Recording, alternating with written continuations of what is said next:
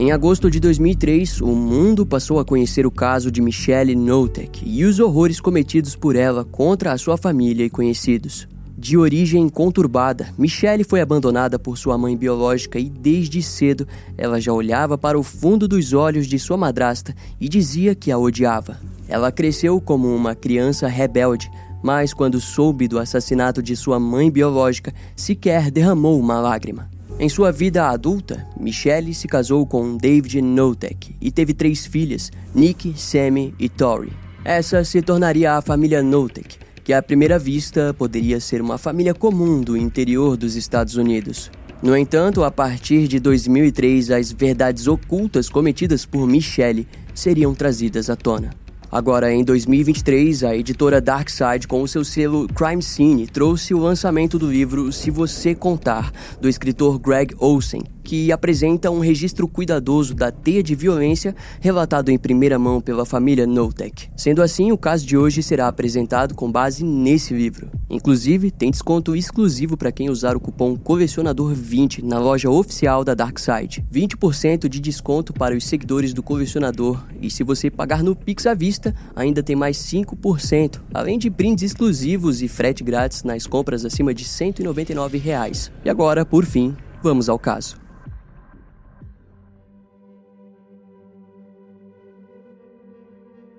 A adolescente Nick Notek e seu primo Shane Watson eram inseparáveis. No entanto, o que os conectava não era um vínculo familiar de afeto e cuidado. Na verdade, muito pelo contrário, eles eram aliados, unidos pelo o que a mãe de Nick havia feito com ambos. Michelle Notek era uma mulher complicada e terrível, que obrigava Nick e Shane a testemunharem e viverem os horrores de sua mente sádica.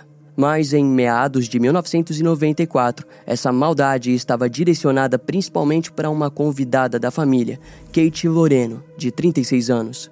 Naquela época, os adolescentes costumavam sair escondidos para fumar cigarro na mata, atrás da casa em que viviam na cidade de Raymond, em Washington. E lá eles compartilhavam o quão terrível as coisas estavam sendo para Cat. Shane acreditava que ela deveria fugir, mas Nick sabia que era praticamente impossível. Isso porque Cat mal conseguia permanecer em pé sozinha devido aos abusos físicos sofridos dentro daquela casa. Ninguém entendia muito bem como aquela mulher havia parado lá. Na verdade, tudo o que sabiam era de que a mãe de Nick, Michelle Notek, havia conhecido ela três anos antes e que eram grandes amigas. Mas uma amiga de verdade jamais faria o que Michelle e seu marido David estavam fazendo com Cat. Diversos abusos físicos com torturas extensas foram empregadas na mulher, que anos antes havia buscado abrigo na casa dos Notek devido a problemas familiares. Cat acreditava que estaria bem ao lado de sua melhor amiga, Michelle Notek, mas ela só perceberia a verdadeira essência da mulher quando já fosse tarde demais. E assim seremos levados para um dia trágico em 1994, que marcaria o início de uma trilha macabra de mortes. Todos da casa viram Michelle levando Cat para o banheiro com a justificativa de que ela deveria tomar um banho. Contudo, era difícil para a mulher se manter em pé enquanto caminhava da sala de estar até o banheiro. Durante o trajeto, Michelle repetia diversas vezes como um banho quente faria bem para Cat. Porém, a sua amiga sequer conseguia respondê-la. Quando suas roupas foram tiradas, os adolescentes Nick, Sammy e Shane viram os hematomas graves em todo o corpo de Cat. Era uma visão triste, e ficava mais grave quando eles lembravam que um dia Cat tinha sido uma mulher acima do peso, mas que naquele instante se apresentava muito magra e fraca. Mais tarde seria relatado que desde que Cat veio morar com a família Notek, ela havia perdido cerca de 50 quilos. Além disso, a visão do banho era algo estranho para os adolescentes na casa, principalmente porque durante muitos dias Cat só tinha tomado banho com poucos jatos de mangueira conduzidos por Michelle. Foi então que, durante o banho, Michelle resolveu encher a banheira com água, mas nesse meio tempo Cat escorregou e no processo se agarrou na porta de vidro do box. Tanto a porta quanto Cat se chocaram contra o chão. No impacto, a porta se transformou em vários pedaços pontiagudos de vidro, os quais perfuraram as pernas e abdômen de Cat. Aquela imagem ficaria para sempre na mente dos adolescentes que observavam. Após ajudarem Cat a se levantar, eles colocaram ela no vaso sanitário, onde Nick tentou estancar o sangramento com toalhas e papel higiênico. No entanto, não era o bastante, e para piorar, Nick não conseguiu suportar o abalo de ver uma pessoa naquele estado e precisou sair do banheiro para se recompor. Mas quando voltou, encontrou sua mãe enfaixando os cortes profundos de Cat. Todos ali presentes sabiam que a mulher tinha que ser levada ao hospital, mas Michelle garantiu a todos que ela ficaria bem. E após o incidente, levaram Cat para a lavanderia da residência. Lá, Michelle havia posto um colchão de solteiro com um travesseiro e cobertores. Quando Cat observou aquilo, ela se apresentou confusa e quase incrédula, mas cedeu à situação.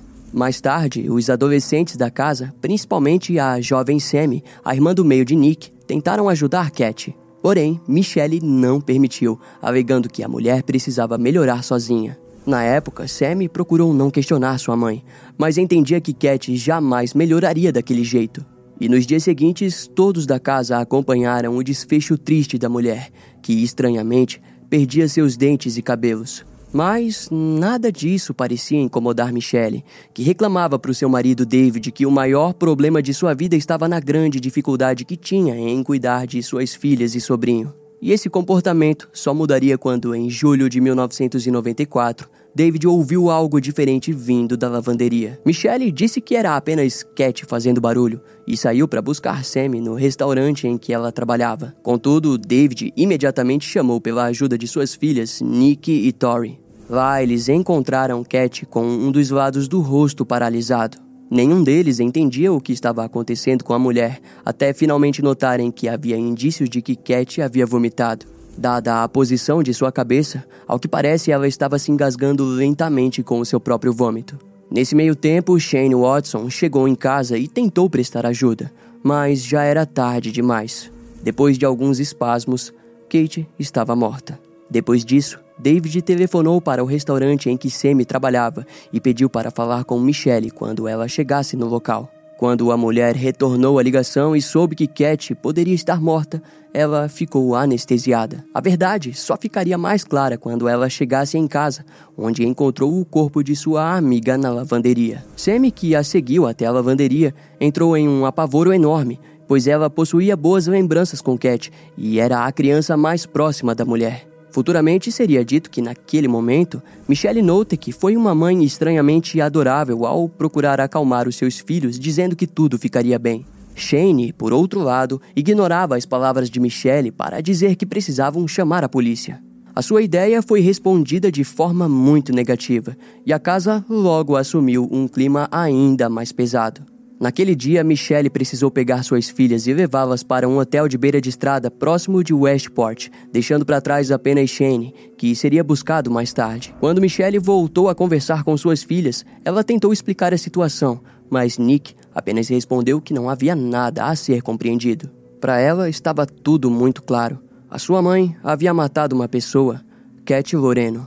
A situação ficou tensa, mas elas acabaram indo dormir. E enquanto aquilo acontecia, David permaneceu sozinho com o cadáver da mulher, mas ele sabia muito bem o que fazer.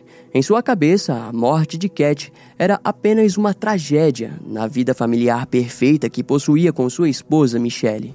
A verdade, no entanto, era de que a sua amada esposa, antes de ir para o hotel dormir com suas filhas, deixou para trás ordens de como ele deveria se desfazer do corpo. Naquela madrugada, ele caminhou até um espaço para fogueiras bastante utilizado pelos moradores da região. Lá, David forrou um dos buracos utilizados para queimar entulhos com chapas grossas de latão e aço para manter o fogo sempre aceso. Para controlar as chamas, ele utilizou tábuas antigas de um celeiro que forneceriam um fogo intenso. Em seguida, David e Shane carregaram o cadáver de Cat e jogaram em cima da grande fogueira que queimava. Depois, ele se certificou de cobrir o corpo com mais madeira e, por cima da pira em chamas, jogou óleo diesel e pneus velhos. As roupas, joias e documentos pessoais da mulher também foram jogados na fogueira para que desaparecessem. A dupla permaneceu a madrugada inteira observando o corpo queimar. Quando o sol nasceu, David se certificou de examinar a pilha de cinzas e ossos que haviam sobrado de Cat. Após a fogueira esfriar, ele jogou os restos mortais da mulher dentro de baldes. Mais tarde, David dirigiu até a praia de Washaway, onde jogou as cinzas e restos no mar e nos arredores. E quando Michelle e suas filhas chegaram em casa, elas ainda podiam sentir no ar um cheiro estranho junto ao odor de pneu queimado. Nos dias seguintes, David apresentaria problemas para dormir e suas olheiras ficariam nítidas. Ele frequentemente perguntava para sua esposa sobre a família de Cat Loreno, se questionando sobre como a mãe dela ficaria se soubesse de sua morte. Já na percepção de Michelle, ela apenas desejava seguir em frente e não dava muita atenção para os questionamentos do seu marido. O casal, então, passou a aconselhar os seus filhos e sobrinhos para que tomassem cuidado com o que falassem para outras pessoas. A família, então, optou em trazer o motivo do sumiço de Cat como por conta de um suposto suicídio. Porém, Nick não engoliu aquilo, pois ela sabia que Cat Loreno havia sido surrada, desnutrida e torturada até o dia de sua morte. A situação ficou ainda mais macabra para Nick e Shane quando os dois foram enviados por Michelle até o local de queima do corpo de Cat. Lá, eles deveriam procurar por vestígios da mulher que haviam ficado para trás. A experiência seria traumática para Nick, que coletou ossos e pedaços de joias da pilha de cinzas. Aquela busca duraria cerca de três dias para Shane, até que não sobrasse nada. Assim, mais tarde, David tratou de transformar o local em uma horta para a família. E conforme os dias passavam, ele notou que sua esposa parecia estar tramando uma história para contar, quando os primeiros questionamentos sobre o paradeiro de Cat Loreno surgissem. Sem dúvidas, o desaparecimento de Cat Loreno precisava de uma boa explicação e o suicídio não faria sentido. Assim, Michelle passou a bolar diversas histórias, as quais compartilhava com o seu marido David. Ela notou que parecia empolgada com as histórias, como se estivesse vivendo em uma trama policial. Desse modo, a história favorita era de que Cat havia fugido com um homem chamado Rocky. Naquela história, Cat queria recomeçar em outro local e, como nunca teve um namorado, Rock foi dito como importante o bastante para que ela aceitasse fugir com ele. David gostou da história, mas tinha dúvidas se alguém acreditaria. Afinal, Cat nunca foi vista com um homem algum. Porém, Michelle estava convencida de que a história era boa o suficiente. Assim, eles reuniram suas filhas e sobrinho para compartilharem a história que deveriam contar caso alguém perguntasse. Nenhum dos adolescentes se lembrava de algum Rock, mas Michelle falava dele como se realmente tivesse existido. Shane foi um dos primeiros a contestar a história, mas acabou aceitando. Em seguida, Nick também concordou. E Sammy, vendo que Shane acreditava naquilo, também foi pelo mesmo caminho. Entretanto, não porque não sabia o que fazer, mas sim porque, dada a idade, ela realmente acreditava que de alguma maneira Cat havia sobrevivido.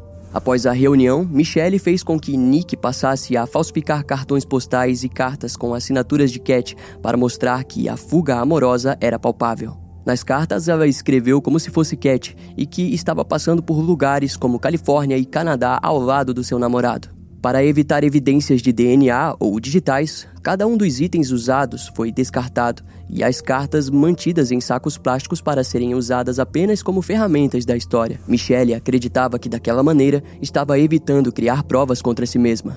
No dia seguinte, David foi obrigado a ir até o Canadá, de onde enviou uma daquelas cartas à família de Cat, contando sobre a fuga. Contudo, Michelle acabou descartando essa ideia e fez com que o seu marido fosse até a estação de correios da cidade em que a família vivia, onde coletou a carta novamente com a chave de correios encontrada entre os pertences de Cat. Futuramente, David relataria que não entendeu muito bem aquilo, mas ao que parece, Michelle tentava criar algum tipo de álibi ou distração para futuras investigações. Mas a verdade, no entanto, era de que ela estava paranoica, e isso ficaria mais evidente com o tempo quando Michelle passou a ameaçar Shane. Em sua mente, como ele havia ajudado David a queimar o cadáver, ele poderia levá-los à ruína. Daquela forma, Michelle ameaçava o garoto ao dizer que caso ele contasse a verdade para alguém, toda a família iria contra ele, alegando que quem matou Cat seria ele. Shane ficava enfurecido com aquilo, mas prometia sempre que jamais abriria a boca.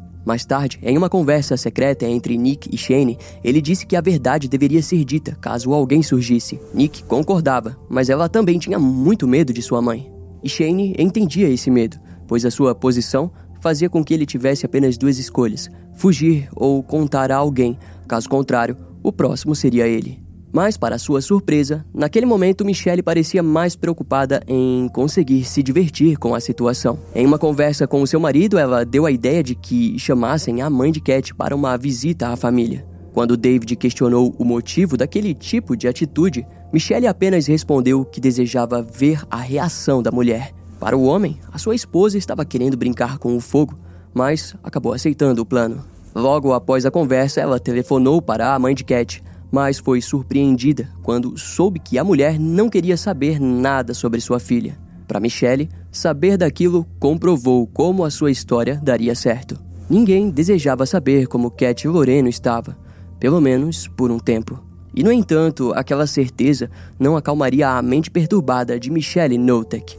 Ela constantemente se questionava se os vizinhos, uma família simples com alguns filhos, poderiam ter ouvido ou sentido cheiro de algo no dia em que o corpo de Cat foi carbonizado. Por aquele motivo, Michelle obrigou a sua filha Nick a rastejar pelos cantos da casa vizinha e tentar escutar as conversas.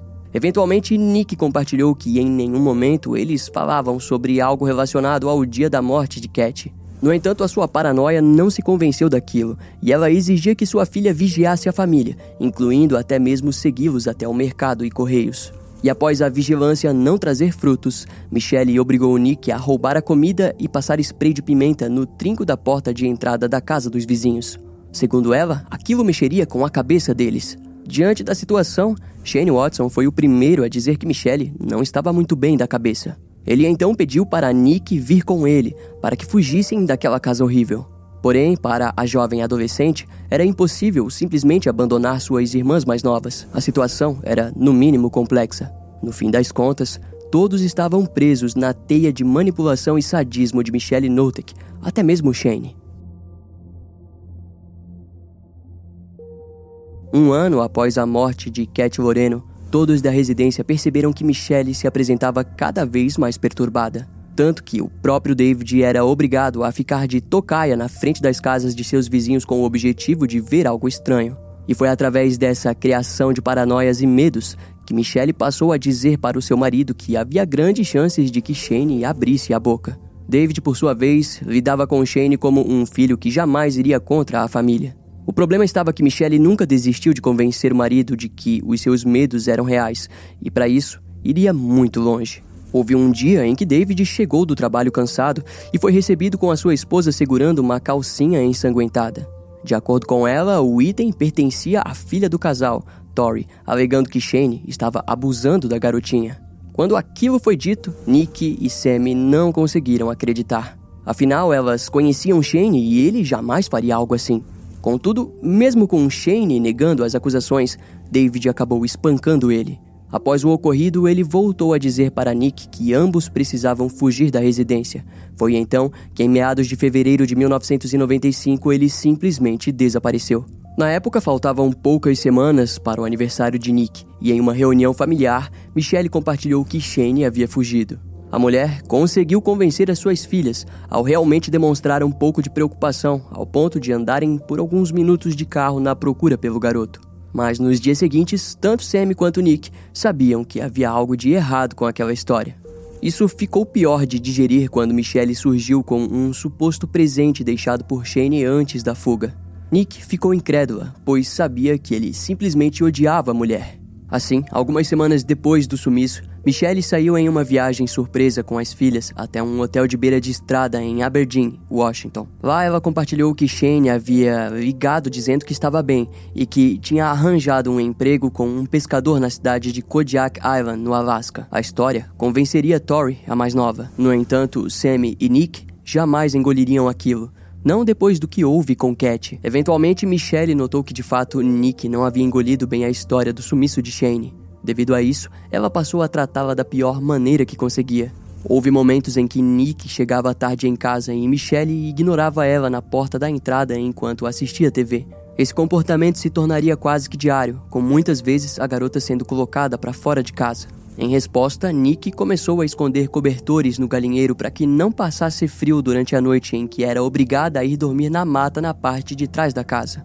Em alguns momentos, ela era obrigada a assistir suas irmãs chegando em casa e entrando normalmente. Aquilo fazia com que Nick se questionasse por que Michelle parecia odiá-la tanto. Quando não era obrigada a dormir fora de casa, ela precisava suportar as ofensas diárias de sua mãe, que dizia que ninguém jamais iria amá-la. Com o tempo, o tratamento foi piorando, com Michelle obrigando a sua filha a ir fazer os afazeres fora de casa seminua. Além de que houve noites em que Nick precisou ir dormir na mata totalmente sem roupas. Se não fosse a própria vontade da garota sobreviver com o cobertor escondido, aquilo teria sido ainda pior. Na verdade, Sammy futuramente relataria que o processo de tortura contra Nick era extremamente terrível. Segundo ela, houve um dia em que encontrou sua irmã no galinheiro sentada em cima de um pedaço de feno com uma corda em mãos, enquanto chorava e ria. A própria Nick compartilha que havia tentado tirar sua vida, mas sem sucesso. Na época, ambas caíram na risada, ao mesmo tempo que entendiam que aquilo tudo era terrível demais. E para piorar, foi questão de tempo para que os atos contra Nick fossem direcionados também para Sammy. Principalmente no dia em que ela chegou em casa em um dia muito frio e Michelle a impediu de entrar. Sammy acreditava que havia chegado ao limite com o comportamento da mãe e decidiu fazer o mesmo que Nick. Então, ela foi até a parte de trás da casa e comeu um par de frutinhas até então venenosas. Contudo, nos dias seguintes, tudo o que ela recebeu foi desprezo e enjoos frequentes. Diante da situação, Nick, sendo a mais velha, decidiu que conseguiria um diploma universitário e que fugiria daquela casa. Eventualmente, graças aos seus esforços, ela terminou o colégio e conseguiu uma bolsa de estudos. Porém, quando Michelle soube daquilo, ela tratou de acabar com as roupas bonitas que Nick usava para ir até a faculdade. Ela acreditava que sua filha jamais sairia de casa com suas roupas antigas, mas ela se viu enganada quando Nick saiu com o seu velho moletom surrado em direção ao campus universitário. Em seguida, quando Nick retornou, ela foi avisada que havia perdido seu quarto e que passaria a dormir no mesmo lugar em que Cat Loreno dormiu anos atrás. O seu argumento para aquele tratamento era de que a sua filha era egoísta e que estava pensando apenas em si mesma. Naquela altura, Nick poderia ter chorado, mas ela já estava calejada demais para aquilo. Para resolver a situação, ela entrou em contato com a sua tia Trish, que morava no Canadá e que trabalhava em igrejas, e aceitou recrutá-la em seus trabalhos sociais. Assim, nos finais de semana, ela visitava a tia para conseguir dinheiro para que pudesse comprar roupas novas e ir para a faculdade. Com o tempo, Nick conseguiu permanecer mais dias longe de casa. E Sammy logo entendeu que sua irmã estava conseguindo se livrar das amarras de sua mãe. Já a Tori, com seus seis anos, se sentiu abandonada, tanto que escreveu um bilhete a respeito, mas que foi encontrado por Michelle. No texto, ela julgava entender que Nick havia partido por conta do tratamento que recebia de sua mãe.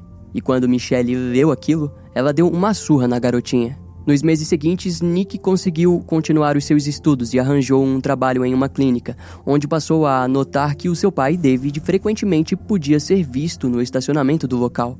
Por conta disso, ela acreditava que Michelle havia mandado David sequestrá-la. Isso foi piorando com o tempo, até que em 1997, Sammy simplesmente fugiu de casa. David foi enviado para buscá-la, até que descobriram que ela havia ido ao encontro de Nick. E para Michelle, aquilo significava que elas iriam entregar ela para a polícia.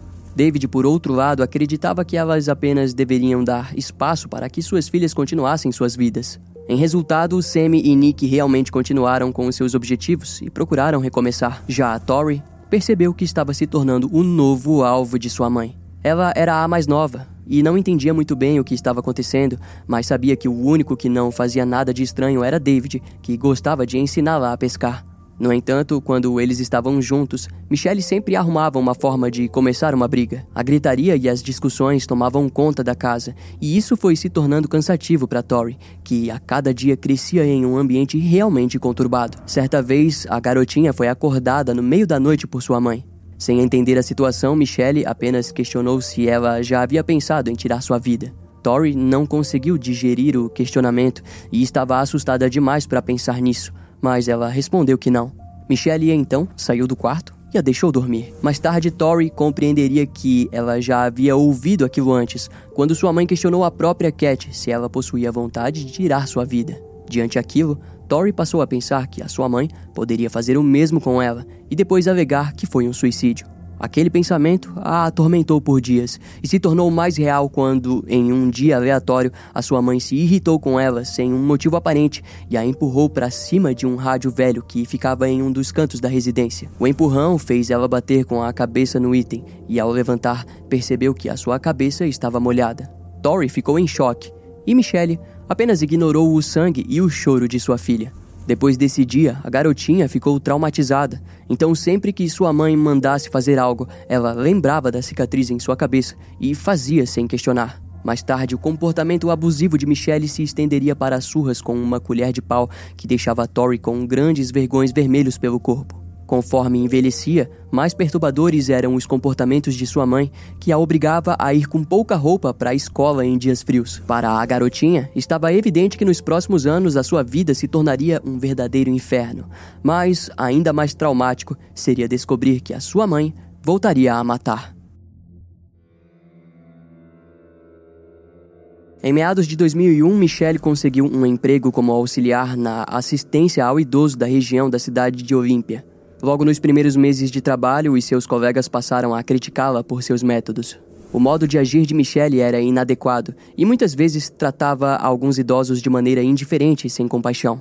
Em um momento, chegou a ser advertida após orientar ao seu cliente a não tomar a sua medicação prescrita. Isso pioraria quando uma família de classe baixa relataria que Michelle havia roubado uma toalha de mesa valiosa feita à mão. Essas dúvidas quanto à índole da mulher, futuramente, causaria a sua demissão. Mas enquanto aquilo não acontecia, através dos cuidados de uma outra idosa, Michelle conheceu Ronald Woodworth, de 55 anos. Os dois se tornaram amigos e, constantemente, a mulher perguntava se ele não gostaria de sair do trailer em que vivia sozinho para morar com ela. Eventualmente, Tori também foi convidada a visitar o trailer do homem, onde se deparou com dezenas de gatos. A história de Ronald era complicada. Ele se sentia sozinho e havia trabalhado como cuidador de idosos por anos até a morte do seu pai em 1996. Depois daquilo, ele se apresentou com graves problemas de saúde mental e físicos. Na época, Ronald namorava com um homem chamado Gary, que não suportou a mudança repentina de comportamento e terminou o relacionamento. Diante aquela segunda perda, Ronald caiu em um abismo de tristeza e vinha sendo consumido desde então. Além disso, o seu círculo de amizade ficou restrito, e a única pessoa que realmente se importava com ele era Sandra Broderick, que havia trabalhado com Ronald na base aérea de McClellan, em Sacramento, nos anos 90. Ele era visitado por ela frequentemente, mas isso também foi se perdendo depois que, no começo dos anos 2000, Ronald se afastou até mesmo de sua própria mãe. Após saber de toda essa história, Michelle convidou ele para morar com ela proposta que, com o tempo, ele acabou aceitando. Assim, ele foi posto no antigo quarto de Semi, onde havia mais espaço do que no seu trailer. Na época, David estava trabalhando em outra cidade e quase não visitava Michelle. Por aquele motivo, ela não se importou muito com a presença de Ronald em sua casa. Embora Michelle tenha dito várias vezes que o homem era homossexual, David, por um certo período, até gostaria que ele não fosse, pois não suportava mais viver ao lado de sua esposa. Naquela altura de sua vida, posteriormente ele admitiria que estava apenas esperando Tori se tornar adulta para poder fugir dos laços que tinha com Michelle. Algum tempo depois da sua mudança, a velha amiga de Ronald, Sandra, soube que ele estava morando com Michelle e muitas vezes telefonou para falar com o homem. Contudo, Michelle sempre dizia que ele estava ocupado fazendo algo no quintal ou saído para algum lugar desconhecido. Com o tempo, aquilo passou a preocupá-la ao ponto de dizer que chamaria a polícia caso não conseguisse falar com ele. Após aquela ameaça, Ronald telefonou para Sandra e disse para que ela não chamasse a polícia, pois tinha um mandado de prisão em seu nome devido às suas dívidas financeiras. Sandra então ofereceu um emprego no restaurante que havia comprado e pediu a ele se não gostaria de morar com ela. Ronald acabou negando o convite e disse que Michelle estava tentando arrumar um emprego para ele como caseiro em Seattle. Aquela conversa terminou assim, e Sandra continuaria preocupada com seu amigo. Mas, por sorte, Nick, que continuava sua vida em outro canto dos Estados Unidos, estava prestes a mudar o rumo dessa história. Em um dia cansativo, ela chegou na casa de sua avó, Lara Notek, e simplesmente disse que precisava contar uma coisa. Nick desabou em lágrimas e em seguida disse que sua mãe e seu pai haviam matado Cat Loreno. Ela compartilhou toda a história do que havia acontecido com a mulher Nick também contou sobre os horrores que ela e seus irmãos foram obrigados a viver sob os cuidados de Michelle. Lara teve dificuldades de acreditar na história, mas ela sempre soube que a mãe das meninas não era a melhor pessoa do mundo. Assim, com o tempo, a história passou a ficar mais palpável. A principal motivação para Nick desabar foi a sua preocupação constante quanto ao futuro de sua irmã Tori, que continuava a viver sob a influência de Michelle. Além disso, ela também sabia que a família de Cat continuava sem respostas sobre o seu paradeiro. As duas então enviaram um fax para as autoridades contando sobre o caso, e ela tratou de contar sua história para o seu fiel namorado Chad, que também teve dificuldades em digerir o relato da vida de sua companheira. A partir daquele ponto, Nick decidiu se mudar para Bellingham, a mais de 300 quilômetros, para então lidar com a polícia à distância. E enquanto aquilo acontecia, Sammy frequentemente visitava Tori e Ronald, com medo de que algo viesse a acontecer com eles. Nick também a telefonava diversas vezes pedindo para que ela averiguasse a situação na residência. O ponto mais preocupante foi quando Sammy disse que Ronald estava andando apenas descalço e que sua condição parecia se deteriorar a cada visita. Além disso, ele apresentava alguns ferimentos. Mais tarde, David compartilharia que assistia sua esposa obrigando Ronald a dar tapas em seu próprio rosto. Ele não sabia dizer como, mas Michelle a cada dia entrava mais na mente do homem. E Tori presenciou cada um desses momentos, temendo pela vida de Ronald. Em pouco tempo, a garota perceberia que Michelle estava levando Ronald a um caminho perverso. Um dia, ela chamou sua filha até a cozinha e a contou junto a Ronald que ele não prestava, pois na época em que estava no Vietnã teve relações sexuais com uma mulher e a engravidou. E que ao mesmo tempo evitou ter contato com a mulher e seu filho ao ponto de a criança morrer. A história era horrível, mas Story procurou ficar do lado de Ronald. Michelle ficou furiosa com aquilo e passou a recriminar ele por estar acima do peso, por ser homossexual e por ter perdido suas coisas. Na época, Tori não compreendia a vastidão daquelas ofensas completamente, porém, quando adulta, essas lembranças causariam calafrios. Mas, embora houvesse ofensas diárias, Michelle de vez em quando tratava Ronald como um amigo e o levava para ajudá-la a lidar com um idoso chamado James McClintock. Curiosamente, James era amigo da mãe de Cat Loreno e se dava bem com a família Notek, principalmente com Tori. Ronald foi posto por Michelle para cuidar de James, que inicialmente não aprovou a ideia de ter um cuidador homossexual, porém, com o tempo, aceitou a presença dele. E enquanto aquilo acontecia, Lara e Nick foram atrás do delegado do condado de Pacific, Jim Bergstrom. Elas questionaram o delegado sobre o caso do desaparecimento de Cat Loreno. O homem disse que nenhum processo havia sido dado, mas que lidaria com o caso quando tivesse mais tempo. Lara, então, procurou pelo chefe de polícia local, Dale Schobert, que a garantiu que se o delegado disse aquilo era porque as investigações estavam ocorrendo em sigilo. E de fato, Michelle andava sendo de vez em quando questionada sobre a história da fuga de Cat, mas para ela, mentir era tão natural quanto respirar, desviando completamente de perguntas que poderiam levá-la para a delegacia. Nesse intermédio, Tori percebeu que as brigas entre Michelle e seu pai haviam se tornado diferentes, principalmente porque os motivos passaram a girar em torno do hóspede Ronald. Michelle alegava diversas coisas horríveis contra o homem, exigindo que David fizesse algo para resolver aquilo. David então agredia Ronald, que ficava sem entender a situação. Foi assim, até que no dia 9 de fevereiro de 2002, Tori estava se arrumando, indo em direção a um jogo de futebol americano na cidade, quando a sua mãe ligou e avisou que James McClintock estava no hospital. A garotinha adorava James. Então ficou preocupada, mas em pouco tempo todos foram avisados que James havia morrido. Michelle não apresentou muita comoção com a notícia e em seguida contou a Tori que James havia assinado uma procuração que nomeava Michelle como beneficiente de 5 mil dólares de herança. Além disso, receberia o cachorro e o trailer que valia mais de 140 mil dólares do homem. Vale ressaltar que, quando a morte de James foi confirmada, o médico responsável recomendou uma investigação pelo Departamento de Medicina Legal e pela Promotoria de Justiça. De acordo com ele, a causa da morte havia ocorrido devido a uma contusão grave na cabeça, supostamente causada por uma queda. No entanto, o caso acabou não sendo investigado. Depois disso, Michelle deu de presente uma grande caixa de bombom para Tori, que acreditava que a partir daquele dia as coisas melhorariam. Afinal, a sua mãe estava com uma grande quantia de dinheiro em mãos e resolveria os problemas financeiros da família. Mas ela se surpreendeu quando percebeu que a morte de James seria usada como mais uma forma de torturar Ronald. Michelle passou a chamá-lo de assassino, alegando que foi ele quem empurrou James. Tori não conseguia compreender aquilo, mas futuramente teorizaria que aquela era mais uma maneira de fazer com que Ronald ficasse mentalmente mais instável. E quando ele não suportou mais ser chamado de assassino, Ronald começou a afirmar que havia de fato matado James. Michelle se vangloriou e disse que não falaria nada para ninguém, mas que ele não deveria decepcioná-la. No dia 19 de março de 2002, mais de um mês da morte de James e nove meses após Lara e Nick terem denunciado Michelle pelo desaparecimento de Cat e Loreno, ambas foram chamadas para entrarem em contato com as autoridades. Em uma reunião, o delegado Jim Bergstrom ficou sabendo que James havia falecido e que, para elas, Michelle havia matado o homem. A teoria fazia um pouco de sentido para ele, principalmente porque o delegado conhecia o idoso e se lembrava que na última vez em que viu ele, realmente estava muito debilitado. Aquelas eram alegações pesadas e nada realmente apoiava aquilo. Mas, para o azar de Michelle, enquanto as autoridades não agiam, os vizinhos passaram a questioná-la sobre o direito que ela tinha sobre as coisas do falecido. Ela não entendia por que estava sendo tão hostilizada, e isso pioraria quando, em abril de 2003, uma carta estranha foi encontrada junto com suas correspondências. Nela estava escrito que Cat Loreno havia retornado para buscar vingança. E aquilo deixou Michelle transtornada e furiosa, quase que paranoica ao extremo.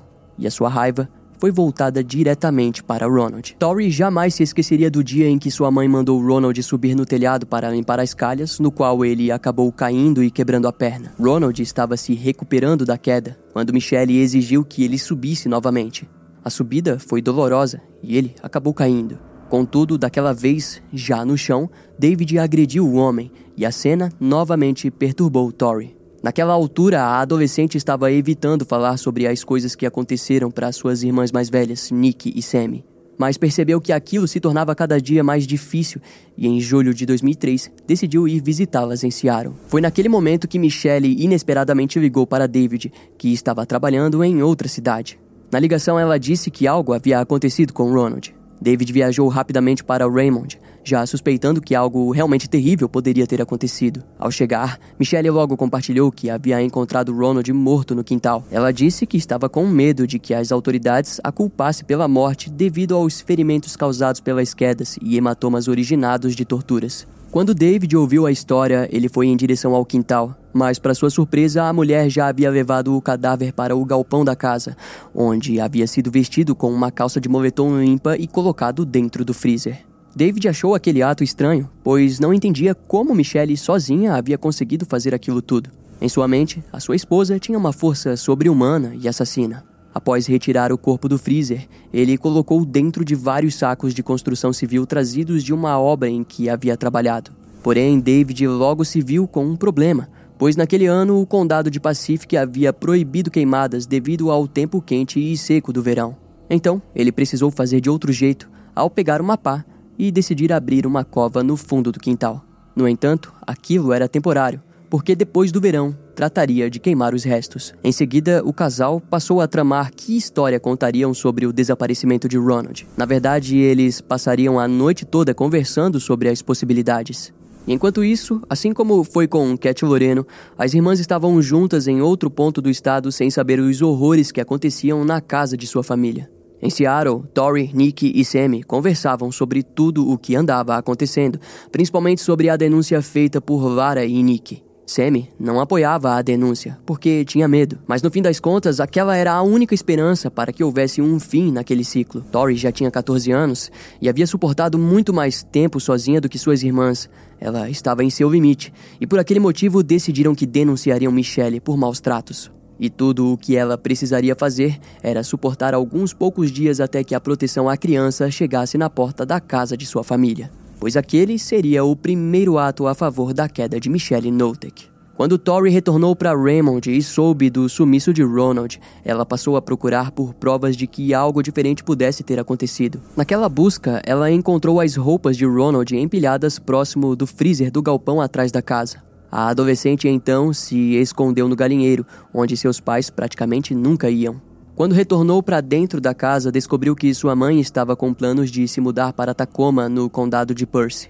Nos dias seguintes, a garotinha sofreria de momentos de ansiedade na espera pelas autoridades. Em vários momentos, telefonou para Sammy, questionando por que a polícia ainda não havia chegado. Embora Tori fosse forte, ela ainda era uma adolescente, que não entendia muito bem o processo de como uma investigação poderia se pendurar. Porém, em uma manhã ela ficou aliviada ao descobrir que alguns policiais batiam na porta de sua casa.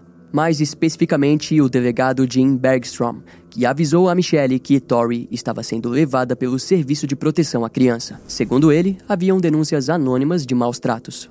Michelle ficou enfurecida e indignada, mas não havia muito o que fazer.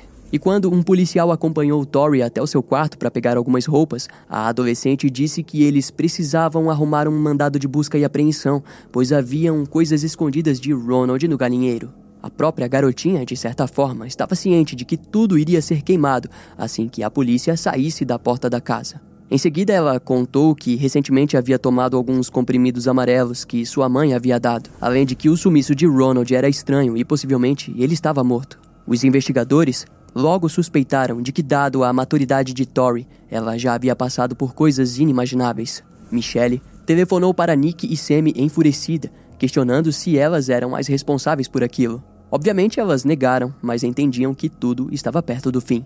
Na verdade, para a futura surpresa de Michelle, quem se encarregaria daquilo seria o seu próprio marido, David Notek. Ele foi sozinho até o gabinete do delegado com uma postura física e cansada. Os investigadores pediram se ele poderia responder algumas perguntas, as quais David acreditava ser referente aos maus tratos de Tori. No entanto, quando eles mencionaram o desaparecimento de Cat e Ronald, tudo desmoronou. Embora David e Michelle tivessem repassado diversas vezes a história que contariam, ele já estava em seu limite e pediu para usar o banheiro em meio a uma crise de choro. Os investigadores seguiram ele até a porta do banheiro, onde David confessou sobre o local que havia enterrado Ronald e sobre onde os restos mortais de Cat foram jogados após incinerarem seu corpo. Quando a noite chegou, um grupo de policiais prenderam Michelle em sua casa sob suspeita de assassinato. David, por sua vez, foi acusado de ocultação de cadáveres. E uma curiosidade trágica era de que, no mesmo dia em que a justiça alcançou Michelle Notek, também era o dia do aniversário de 10 anos da morte de Cat Loreno. David Notek foi o primeiro a confessar o assassinato de Shane Watson. No entanto, aquilo ocorreu de modo aleatório enquanto ele e os investigadores visitavam a residência na procura pela cova em que Ronald Woodworth havia sido enterrado. Lá, diante deles, David confessou o assassinato de seu sobrinho. Sua primeira versão do crime foi de que ele encontrou Shane brincando com sua arma e se enfureceu. Ainda segundo ele, David tentou tirá-la de sua mão, mas no processo a arma disparou e o matou. Obviamente, ninguém acreditou naquilo, e a verdade viria à tona pouco tempo depois, quando o contexto foi esclarecido por Nick. De acordo com ela, um dia Shane mostrou a ela algumas fotos polaroids que havia roubado de Michelle, onde mostravam o corpo morto de Cat e repleto de hematomas.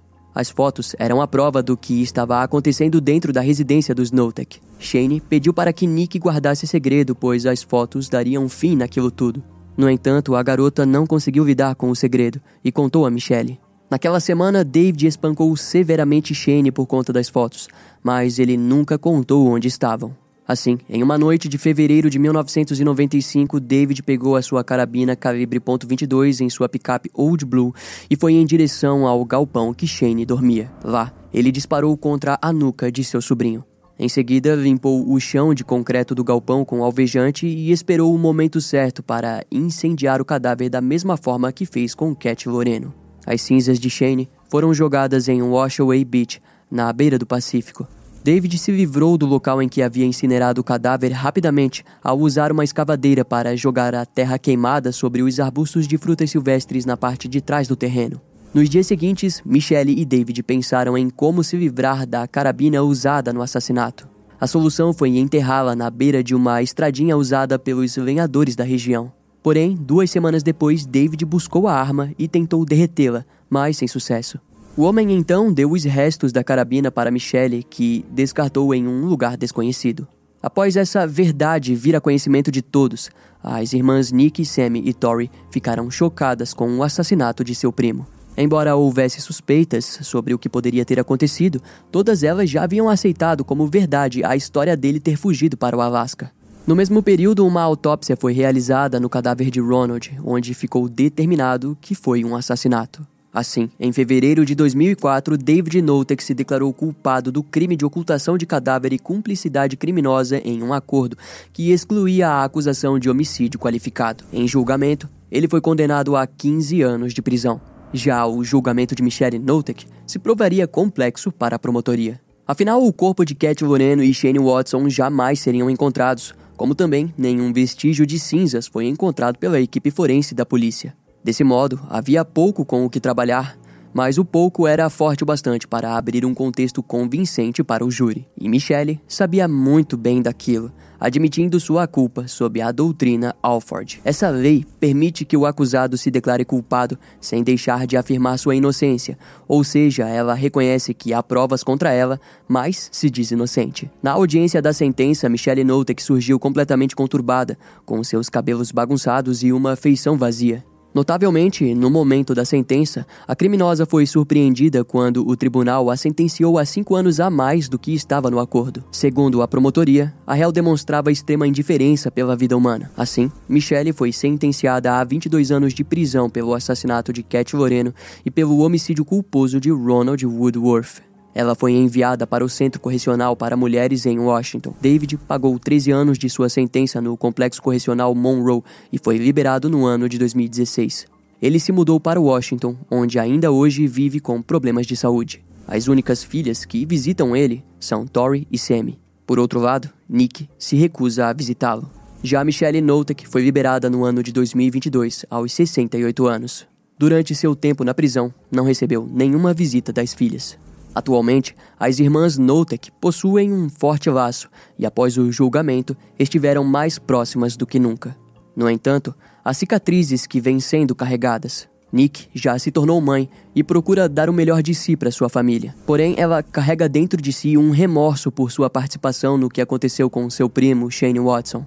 Para ela, também ter sido uma vítima não justifica o fato de não ter procurado as autoridades quando Cat Loreno ainda estava viva. Tori Notek que viveu muito tempo ao lado de Michelle, disse que nunca sentiu sua falta. Contudo, ao mesmo tempo compartilhou que sente falta de ter uma mãe. Nesse episódio, compartilhamos resumidamente alguns eventos do que aconteceu com as irmãs Notek, Shane Watson, Cat Moreno e Ronald Woodworth. E aqui fica a nossa recomendação: leia o livro da Dark Side se você contar, onde você vai poder entender ainda mais a vastidão dos atos sádicos e horríveis cometidos pela manipuladora Michelle Notek.